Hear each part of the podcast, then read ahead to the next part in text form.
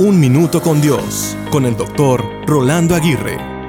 ¿Cuántas veces nos hemos tropezado con algo o con alguien en el transcurso de nuestra vida? Creo que todos nos hemos tropezado no solo una vez, sino muchas veces. Los tropiezos tienen dos características fundamentales. Nos detienen y nos hacen prestar atención. Algunos tropiezos nos hacen caer. Sin embargo, no todos los tropiezos nos tiran al piso. Los que sí lo hacen son dolorosos y muchas veces hasta penosos. ¿Recuerdas alguno de ellos? Yo recuerdo que al manejar mi bicicleta en mi niñez tropecé en repetidas ocasiones.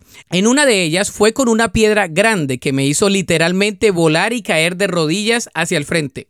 Lo recuerdo porque me dejó una cicatriz en mi rodilla izquierda, la cual miro constantemente. Este tropiezo no solo me detuvo y me hizo prestar atención, me hizo levantarme, ser más cauteloso y seguir montado en la bicicleta aunque fuese doloroso. Pero, ¿de cuántos tropiezos te ha costado levantarte o aún no te logras levantar?